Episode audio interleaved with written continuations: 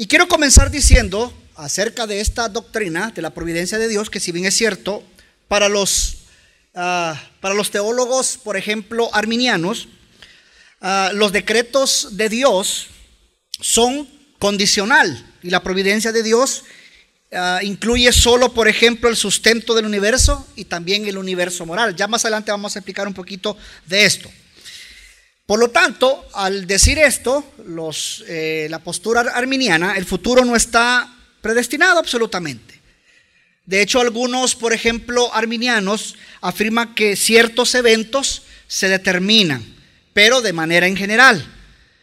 Pero también es interesante que Dios reacciona, ellos dicen que Dios reacciona a los acontecimientos de la historia, cambiando los detalles de su plan para cumplir con sus últimos objetivos. Es decir, eh, se dio esto, bueno, entonces, híjole, no, no lo tenía previsto, tengo que actuar, ¿verdad? El pensamiento de ellos es así. Ahora bien, por el otro lado, los reformados, ah, para los reformados la voluntad de Dios incluye dos cosas. Y rápidamente las voy a mencionar. Número uno, la voluntad eh, decreciente o también como se le conoce como la voluntad de propósito. Y número dos, también la voluntad de precepto, también como se le conoce como el gobierno moral. Rápidamente voy a explicar las dos. Número uno, la voluntad decreciente, eh, la voluntad de propósito es el plan eterno de Dios por el cual Él determinó y gobierna todas las cosas para su gloria.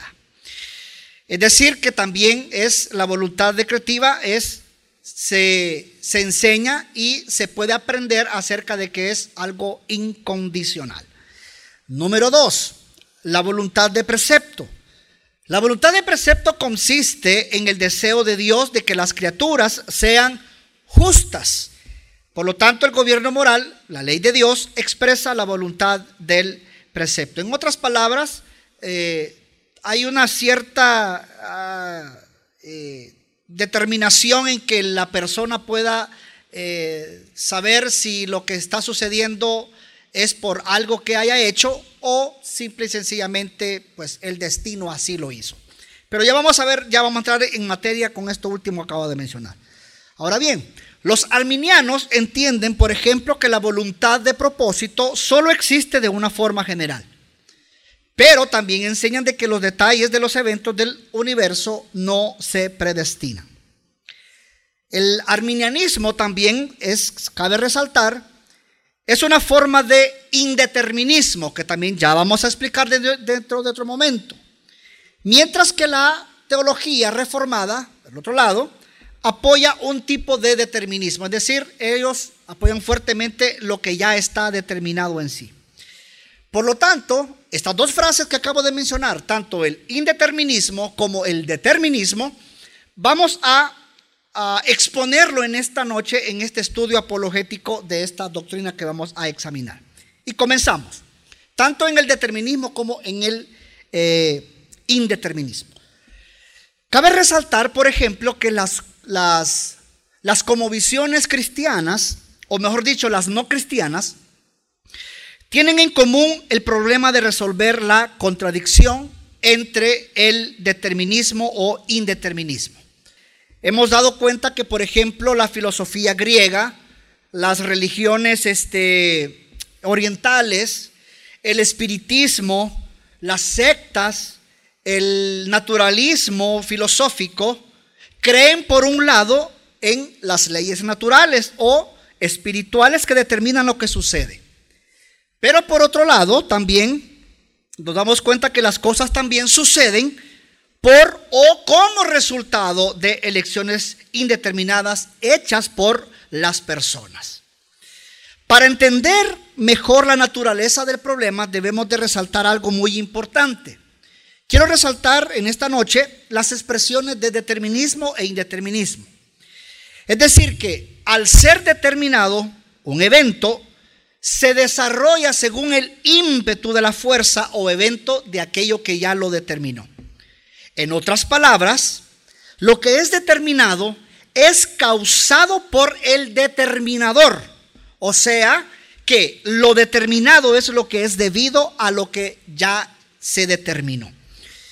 El indeterminado, por otro lado, es la parte opuesta.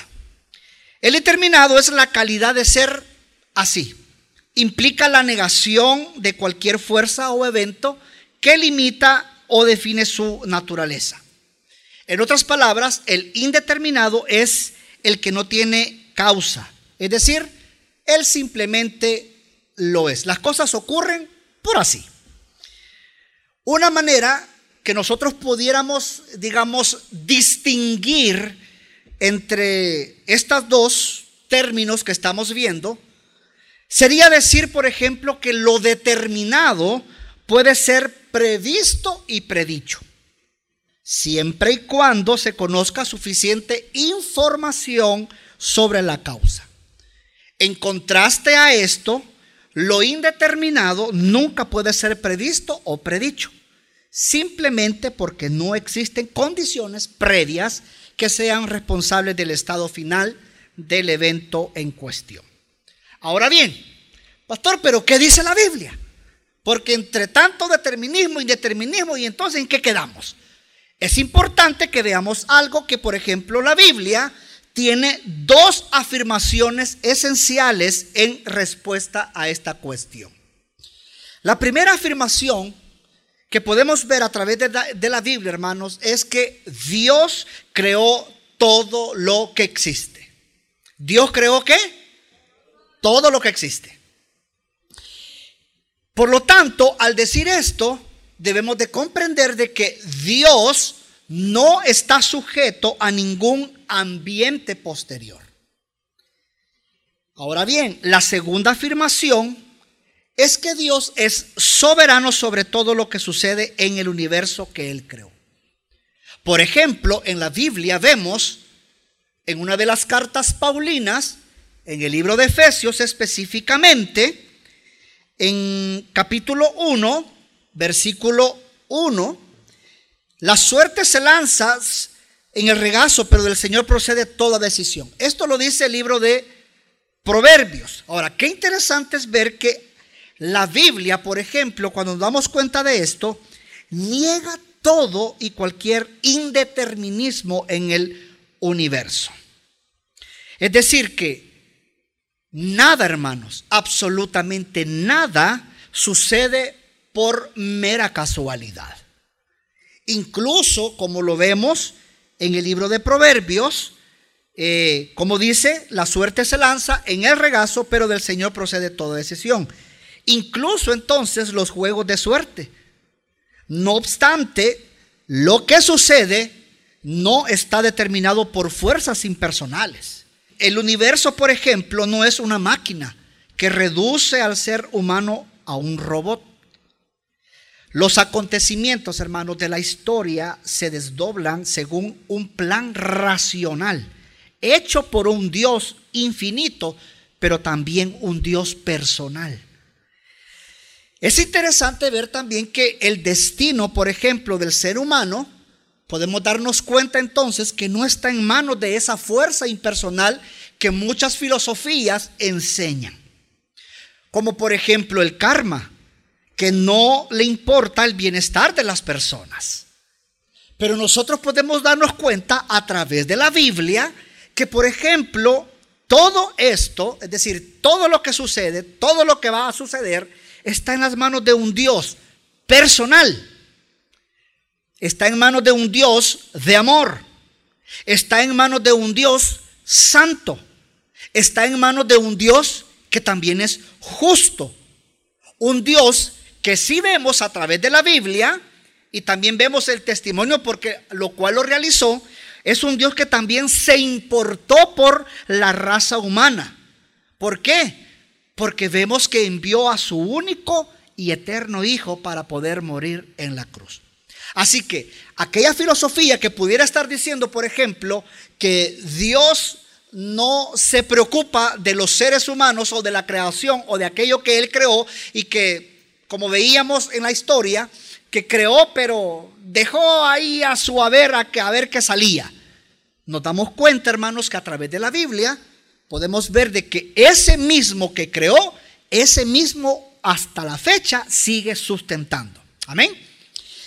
Por lo tanto, aquí viene una parte muy importante para nosotros como creyentes, aquellos que creemos en Cristo Jesús, es que entonces el creyente, todo nacido nuevo, el que se dice llamar cristiano, no necesita, por lo tanto, adivinar el futuro.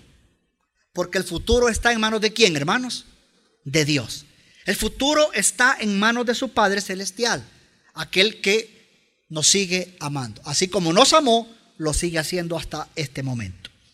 El cristiano, por lo tanto, tampoco, si no necesita adivinar el futuro, tampoco necesita emplear magia, porque tiene un Dios que controla el futuro y que responde ahora a la oración. También podemos darnos cuenta que el creyente no necesita tener miedo a aquellos que practican el ocultismo, porque sabe que ni los poderes del mal pueden actuar sin el mando de Dios.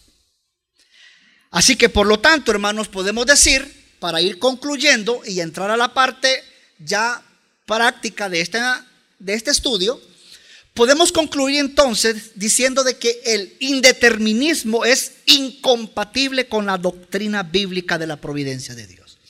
Es más, es importante ver que, por ejemplo, el apóstol Pablo eh, escribió algo a esto que estoy mencionando. Para aquellos que aún creen acerca de la postura del indeterminismo y que hoy en día, bueno, de hecho, hace mucho tiempo, muchos años atrás, eh, lo disfrazaron como también el libre albedrío. En la Biblia, en el libro de Romanos, específicamente en el capítulo 1, encontramos algo muy maravilloso a esto. Dice, Romanos 1, del 21 al 23, se lo voy a leer de manera parafraseada. Porque teniendo el conocimiento de Dios, que dice, no lo glorificaron como Dios, ni le dieron gracias.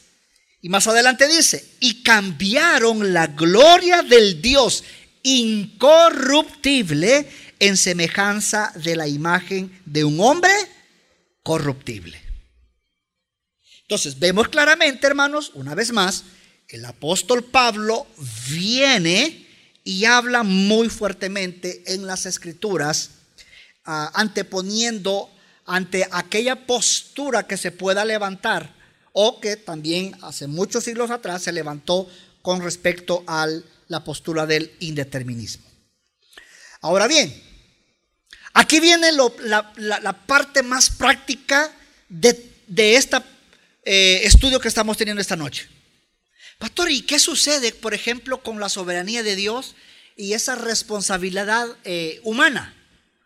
Bueno, quiero comenzar diciendo ante esto que una objeción común de, esta línea de argumento de los que defienden el indeterminismo es la, la noción de que, por ejemplo, ellos dicen que al creer en un determinismo divino, reduce al ser humano un robot, a ser un robot. Es decir, si nosotros creemos de que Dios está al control de todo y que estamos para hacer absolutamente todo aquello que ya ha sido decretado por Él mismo, nosotros nos convertimos en robot o máquinas o títeres. Lo que entonces, a la postura del indeterminismo, hace pensar que eh, no lo haría responsable, por ejemplo, de sus acciones. Pero viene la otra contraparte.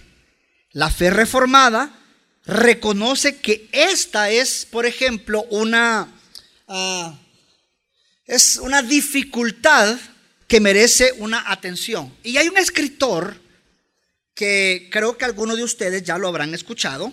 Su nombre es Lloyd Jones. Lloyd Jones dice algo muy importante ante esto. Pregunta él mismo, dice, ¿cómo puede Dios decretar todo y aún mantenernos responsables de lo que hacemos? Y me encanta la respuesta porque la respuesta que él da se encuentra en el libro de Romanos, capítulo 9, del 20 al 23, y dice así la palabra de Dios. Escuche, pero, oh hombre, ¿quién eres tú que a Dios replicas? ¿Acaso la cosa formada dirá al que la formó, ¿por qué me has hecho así? O ¿no tiene el alfarero poder sobre el barro? Para de la misma eh, masa hacer un vaso para el honor y otro para deshonra. ¿Y qué diréis si Dios, queriendo mostrar su ira y dar a conocer su poder, soportó con mucha paciencia los vasos de la ira, preparados para perdición, para que también diera a conocer las riquezas de su gloria en los vasos de, misericordia, que para la gloria ya ha preparado? Qué interesante porque ante este, eh, ante este versículos, este escritor él mismo se pregunta, pero tal vez nos podamos preguntar, ¿cómo concilias estas dos cosas? Y él responde, él dice, no puedo. Lo único que sí sé es que la Biblia me dice dos cosas muy importantes. Que el hombre, en cierto sentido, sí es un agente libre, pero en contrapartida, que los decretos eternos de Dios gobiernan todas las cosas. Ante esto, otro teólogo llamado Wright afirma, por ejemplo, que la Biblia enseña que el ser humano, escuche bien, es plenamente responsable de sus acciones. Él escribe, pero él, de hecho, cuando él comienza a hacer un estudio acerca de esto, él nota algo muy importante y él dice, yo he notado que en ningún lugar en la Biblia la responsabilidad está vinculada al libre albedrío. Ella nunca usa el libre albedrío como una categoría de explicación, ni una sola vez siquiera. Es decir, según Wright, la escritura fundamenta la responsabilidad en cuatro áreas y las voy a mencionar. Número uno, él dice de que somos responsables ante Dios. ¿Por qué? Por la simple y sencilla razón de que Él es el creador y nosotros somos criaturas. Él dice de que Dios tiene libertad de llamar a cualquier elemento de su creación para responder ante Él en cualquier momento. ¿Por qué? Porque Él es un Señor soberano. Él es Dios soberano. Por eso Él hace una, una, una explicación del versículo que acabamos de leer en Romanos. Dice, el barro está sujeto al alfarero simplemente porque es el alfarero. En otras palabras, nuestra responsabilidad, y ponga atención a esto porque esto es muy importante, nuestra responsabilidad está basada en nuestro ser como criaturas. Número dos, él dice de que somos responsables ante Dios porque es el punto de referencia moral para lo que es correcto e incorrecto y no nosotros mismos. Ante esto, más adelante vamos a explicar si Dios es providente, por qué existe el mal. Ya más adelante lo vamos a explicar.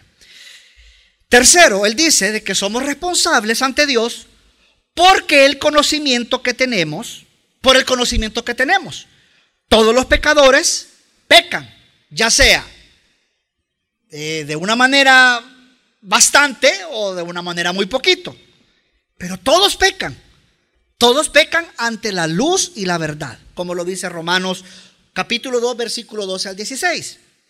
En otras palabras, él dice de que todos somos responsables de lo que conocemos. En cuarto lugar, él dice de que somos responsables porque el propósito de la creación es la gloria de Dios. Y aquí, hermanos, hay muchas citas, nada más he colocado tres, por ejemplo, Isaías capítulo 43, versículo 7, Colosenses capítulo 1, versículo 16 ah, y Apocalipsis 4, 11. Por lo tanto, también él dice de que somos responsables como mayordomos de las bendiciones de Dios para cumplir un fin, un propósito de Dios, aquel que él mismo se propuso. Por lo tanto, también somos responsables de aún de las cosas que hay en la creación. Aún, de hecho, en el, en el libro de Apocalipsis, capítulo 11, versículo 18, dice la palabra de Dios que aquellos que no han sido buenos mayordomos de las cosas de la, de, de la tierra en sí, aquello que Dios creó, van a ser castigados. Ahora bien, es interesante porque entonces viene, este teólogo, y explica que el pecador peca de modo completamente voluntario. De hecho, él recuerda un pasaje en la Biblia eh, que está en el libro de Juan capítulo 3. De hecho, lo podemos ver porque en Juan 3:19 claramente podemos ver y que, que, que el pecador eh, ama su pecado. Es más, se goza en ellos, como dice Romanos. Ahora bien, por eso es que cuando vemos que el pecador eh, eh, peca y viene Dios y lo condena, es porque Él se lo merece. El ser humano es un agente libre, pero todo lo que hace es porque quiere. ¿Pero por qué? Porque tiene la libertad de hacer lo que quiera. Recuerde de que estando aquí en esta tierra somos mayordomos de las cosas que han sido creadas.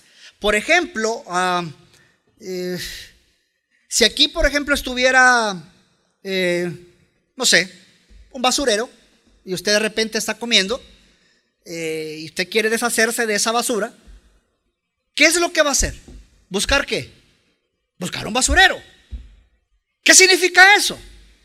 Estamos siendo buenos mayordomos de las cosas creadas, de las cosas dadas. Por ejemplo, ¿qué pasaría si aquí no existieran basureros?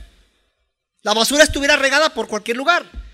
¿Qué, qué va a ocasionar que hayan basura en todo este recinto? Moscas, enfermedades, ¿qué más? Va a oler mal, etcétera, etcétera. Significa, hermanos, que eh, porque, pues sí, no logré llegar al basurero, lo voy a dejar ahí. Hay lugares específicos para eso. Ah, pues a esto se refiere.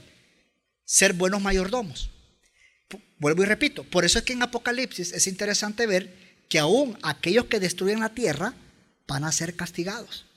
Por eso es que podemos decir entonces que si la responsabilidad humana no está fundamentada en la noción arminiana de libre albedrío, entonces la negación de esta noción no destruye la realidad de la responsabilidad humana. Es decir, que como agentes libres que actúan sin voluntad. Pero eso sí, dentro del control soberano de Dios, todas las cosas somos justamente responsables de todo lo que hacemos. Por lo tanto, podemos decir que el ser humano entonces es un agente libre y responsable ante Dios. ¿Por qué, pastor? Porque él tiene la responsabilidad de usar la libre agencia que recibió de Dios, pero ¿para qué? Para glorificarlo. ¿Para qué, hermanos? Para glorificarlo. Somos confortados por el hecho de que la soberanía divina es ejercida, hermanos, por un Dios personal, por un Dios totalmente amoroso, por un Dios totalmente sabio. Pero su soberanía no disminuye en modo alguno nuestra libertad o nuestro privilegio y responsabilidad de hacer su buena voluntad. Así que la posición, hermanos, que estamos defendiendo aquí, ahorita, en, dentro del estudio teológico, a esto se le llama compatibilismo. ¿Qué es eso? Consiste en la idea de que el ser humano es un agente libre que actúa de eso, de una manera libre, según sus deseos y el propósito o el propio querer, pero siempre conforme a un plano soberano de Dios. Qué interesante entender un punto muy importante dentro de la providencia de Dios. Y es con respecto, y que de hecho antes de iniciar el servicio me hacían la pregunta y le decía, en la, en la estudio de esta noche lo vamos a ver. Y es con respecto a la oración, por ejemplo. Una objeción, hermanos, muy común a, la doctrina de la providencia y de la soberanía de Dios es la pregunta siguiente. Sí, y de hecho yo creo que todos van a eh, eh, coincidir conmigo. Si Dios ya determinó el futuro, ¿Por qué orar?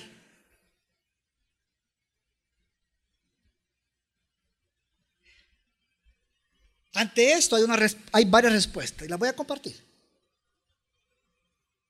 Pero algunos de los problemas que nosotros tenemos por ejemplo, con el tema de la oración, normalmente son ah, resultado de aquellas cosas equivocadas acerca de Dios y de, su actuar. Un primer error en el que nosotros caemos o pudiéramos estar cayendo o hemos caído es que la oración, hermanos, existe para informar a Dios.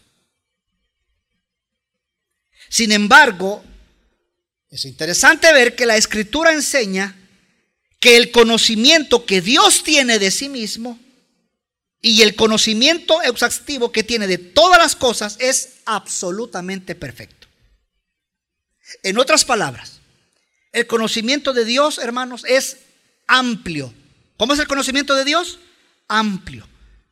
Diga conmigo, infinito.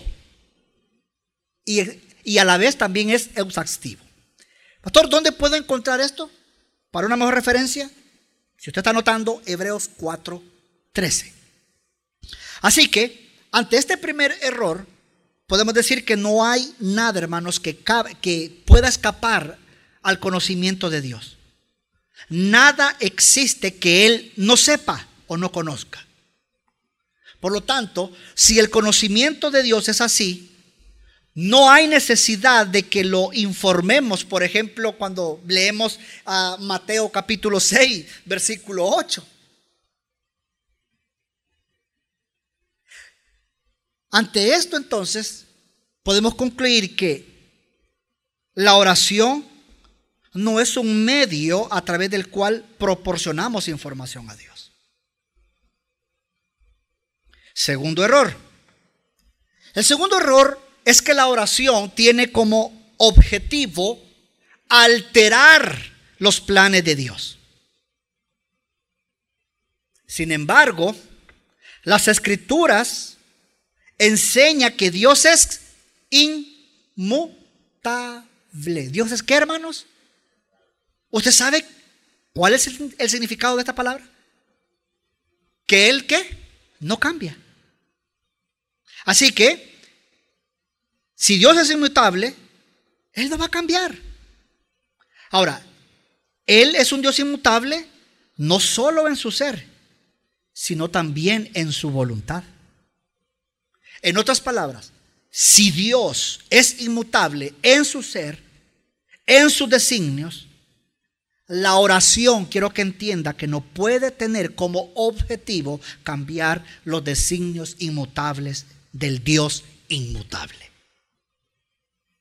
Por lo tanto, entonces, debemos saber, hermanos, que Dios creó el mundo y lo ordenó de tal manera que, por ejemplo, cuando nos sentimos cargados, cuando nos sentimos preocupados por X situación, la usa para el bien, incluso para promover sus, sus, sus, eh, sus propósitos. De hecho, Él pone el peso sobre nosotros. Por ejemplo, cuando nos encontramos bajo presión, cuando nos encontramos en una situación difícil que no podemos resolver, ¿qué hace todo cristiano? ¿Qué hace? Orar. Entonces podemos decir que la oración, hermanos, no tiene como objetivo a alterar los designios de Dios. Ese Dios inmutable.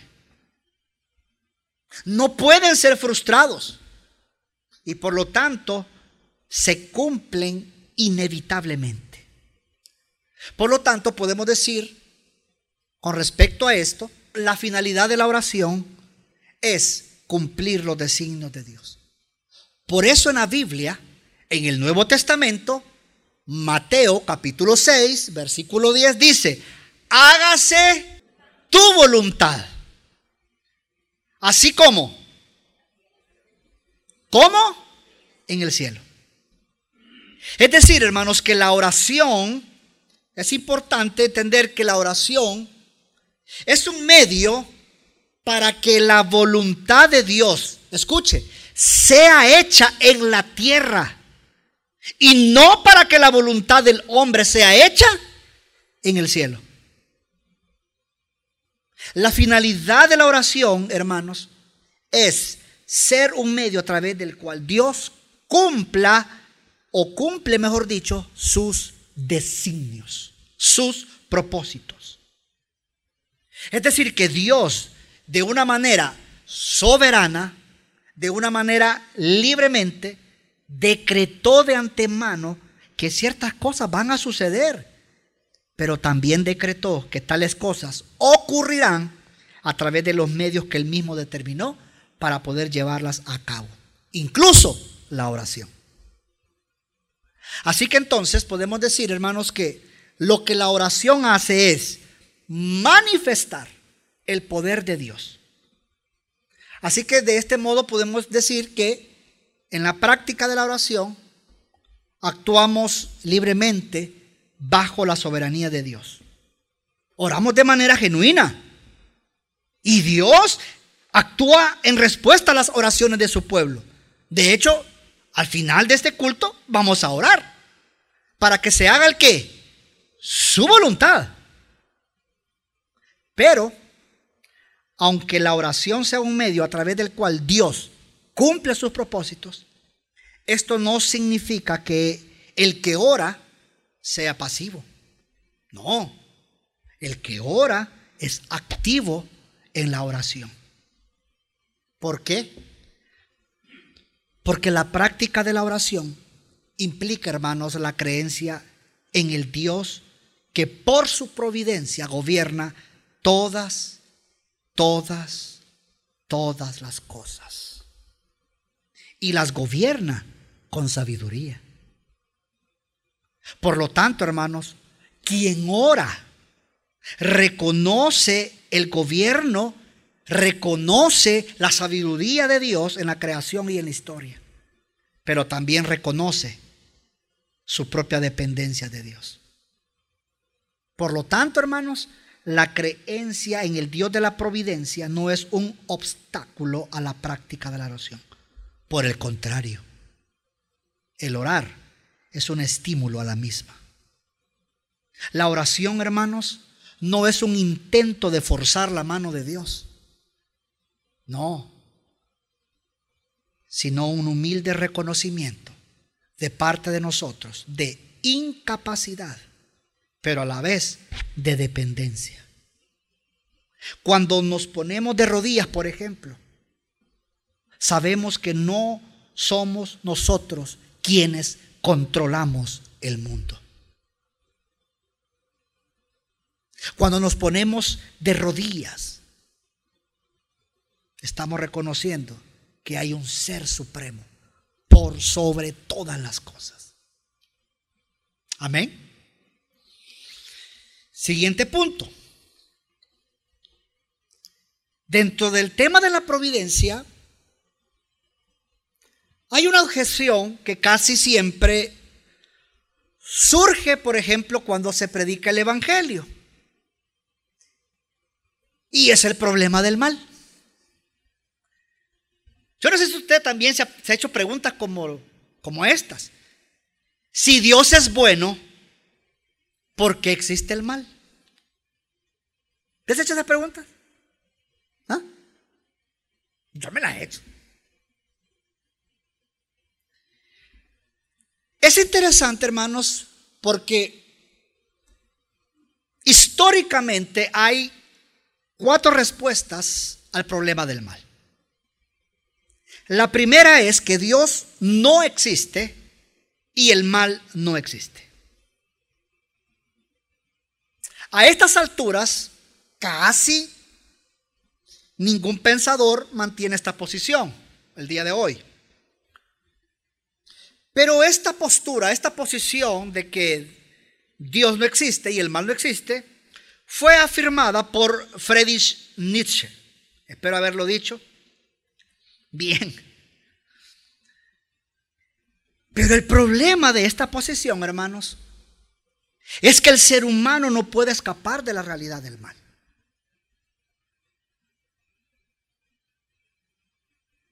En segundo lugar, Dios no existe, pero el mal existe.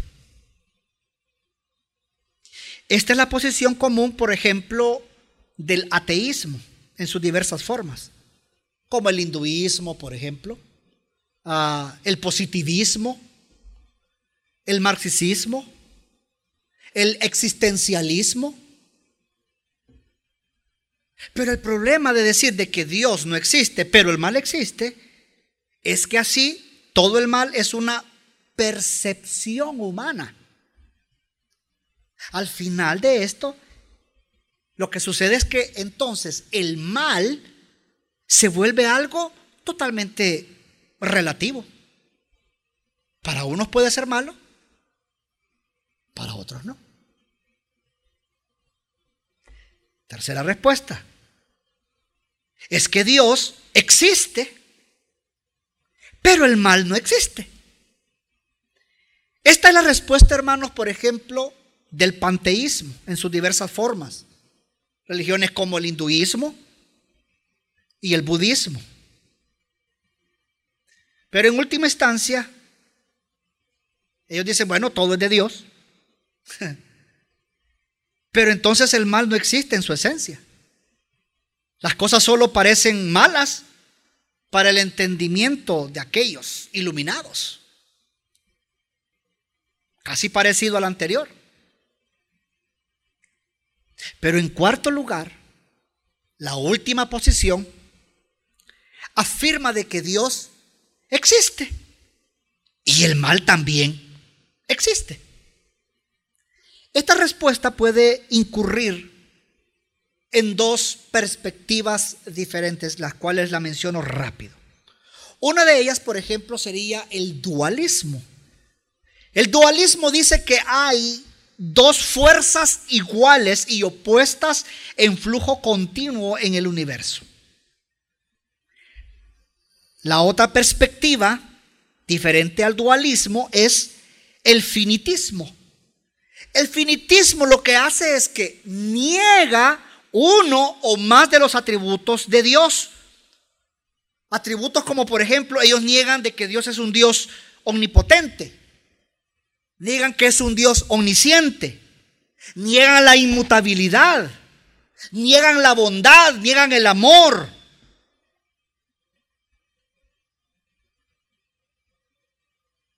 Algunos de ellos, por ejemplo, dentro de la, dentro la, filosofía, dentro de la filosofía del finitismo, algunos dicen, por ejemplo, que Dios es bueno, pero no es omnipotente. Como lo dice, por ejemplo, el judaísmo contemporáneo. Puede hacer esto, pero no puede hacer esto otro. Hermanos, si le quitamos un atributo a Dios, ¿Qué sucede? Deja de ser Dios.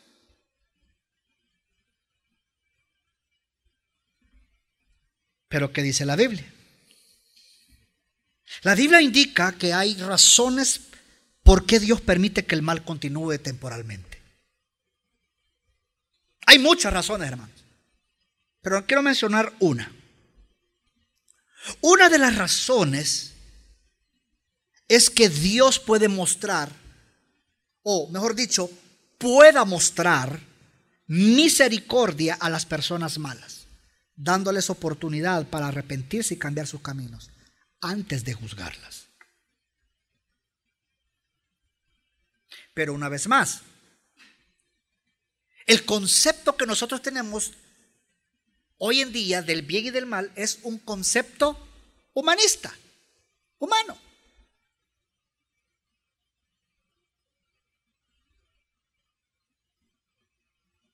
Para ti puede ser pecado, si tú encuentras un centavo, llevártelo. Para otro decir, un centavo.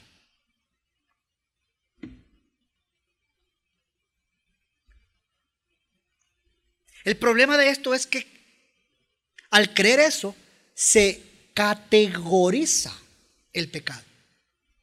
¿Esto es pecado? Esto no. Pero ¿qué dice la Biblia? La Biblia no tiene categorías para el pecado. Así como uno es adúltero y el otro roba, pecado es pecado. Haciendo un paréntesis, para los matrimonios, tenga cuidado, tenga mucho cuidado de categorizarse en su matrimonio. Ah, pero yo no hago lo de él. Ah, pero yo no hago lo de ella. Pecado es pecado. Si nosotros tenemos esa mentalidad, estamos cayendo en esto. Estamos cayendo en humanismo. Volvamos al estudio. No sé por qué se me vino eso, pero bueno. Siguiente punto. Dentro de la providencia de Dios. Mire, pastor, y los milagros. ¿Qué onda? ¿Qué tiene que ver aquí los milagros con esto de la providencia de Dios? Bueno, con respecto a este punto, el ateo, por ejemplo, no cree en milagros porque no cree en la existencia de seres que puedan realizar milagros. Es decir, que para él el universo es cerrado y todo tiene una explicación natural. Ahora bien, para ellos, suponiendo que Dios existe, tenemos dos maneras de saber si los, milagros ocurren o no ocurren. ¿Cuál sería una primera forma de saber que los milagros ocurren? Alguien que haya experimentado en sí el qué? Un milagro, ¿no? En segundo lugar, sería fundamentada en el testimonio de personas que vieron los milagros. Y aquí entramos nosotros en esta categoría, fíjese. Para usted y para mí, que nos decimos llamar cristianos, nos basta saber el testimonio de los profetas, de los apóstoles, que por supuesto, hermanos, está basado en la veracidad de las escrituras. Si usted y yo nos decimos llamar cristiano, usted y yo no necesitamos más pruebas. Para el escéptico sí. Para el escéptico es necesario intentar ver más allá de los límites de los cálculos para poder examinar de esa evidencia con una mente abierta.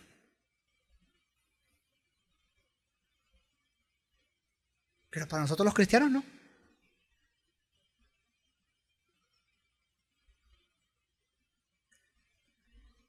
Por cuestión de estudio, quiero resaltar un punto muy importante acá, y es con respecto al teísmo abierto. En el teísmo abierto, hermanos, ellos afirman que si el hombre tiene libre albedrío de verdad, entonces Dios no puede ordenar ni conocer los eventos que van a suceder en el futuro. Pero cuando vamos a la Biblia y observamos la escritura, Podemos ver claramente que Dios conoce el futuro absolutamente. Y que es capaz de predecir lo que sucederá con certeza. Isaías, por ejemplo, capítulo 46, versículo 10 nos lo dice. Los planes de Dios no son frustrados, hermanos. Como lo dice Salmo, capítulo 33, versículo 10 y 11. ¿Por qué? Porque lo hace todo según el consejo de, su voluntad, como lo dice el libro de Efesios capítulo 1, versículo 11.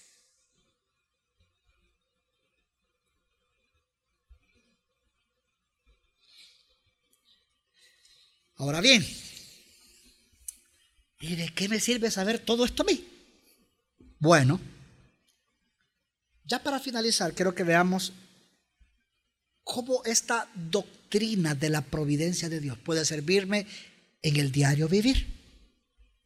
¿De qué manera puede servirme esta doctrina de la providencia de Dios en mi vida?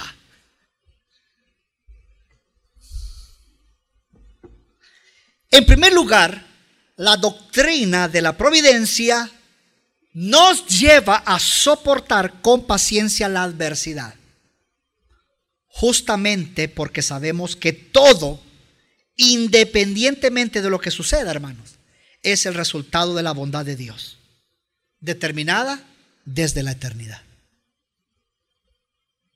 Por eso es que dicho esto, las aflicciones de los cristianos, hermanos, son parte del plan de Dios. Las aflicciones de los cristianos son parte del plan de Dios. Y todas, hermanos, todas, absolutamente todas, están ordenadas en cantidad, en significado y en proporción.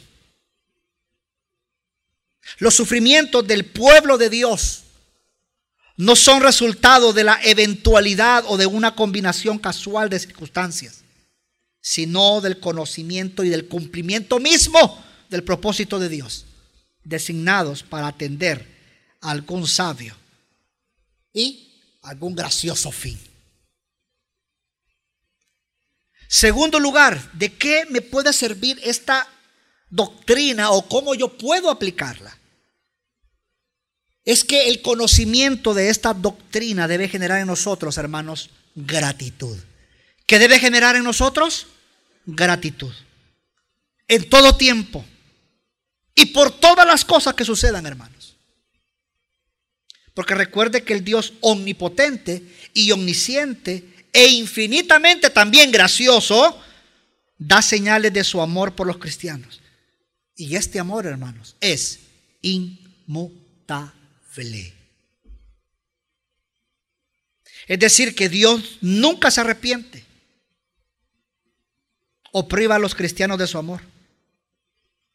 Por eso es que podemos decir que los cristianos son recordados que las aflicciones del pueblo de Dios no continuarán por un momento más de lo que Dios cree necesario, como lo vemos en Primera de Corintios capítulo 10. Es decir, el que trajo a los cristianos a una situación de dolor, ese mismo promete someterlos o también sostenerlos bajo el dolor y conducirlos a través de ella, haciendo de que todo lo que suceda contribuya para la gloria y el bien de sus hijos, como lo dice Romanos capítulo 8, versículo 28. ¿Y a los que aman? Claro. En tercer lugar, ¿cómo puedo aplicar esta doctrina a mi vida? La doctrina de la providencia, hermanos, nos lleva a confiar que la criatura alguna, es decir, alguien puede separarnos del amor de Dios. De ese Dios soberano, además de ese Dios soberano. Pero también Dios también es amor. Y las cosas que Él hace, hermanos, son motivadas por el amor que tiene por su pueblo. El amor de Dios es tan grande, como veíamos al principio, que Él envió a su eterno Hijo, que se encarnó, sufrió, murió en la cruz ¿Pero para qué?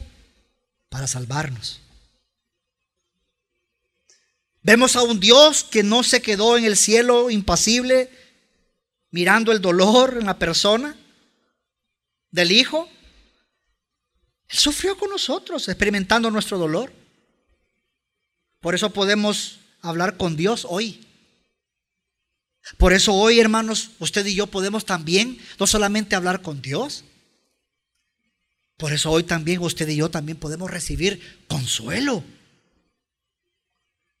Por tal razón, hermanos, el cristiano puede descansar en el conocimiento de que Él está en las manos de ese Dios de amor, de ese Dios inmutable, de ese Dios soberano, que se revela en los sufrimientos de Cristo en la cruz. Y en último lugar, la doctrina de la providencia debe generar en nosotros alegría. Debe generar la certeza anticipada del triunfo. Porque recuerdo, una vez que el Señor Jesucristo resucitó de entre los muertos,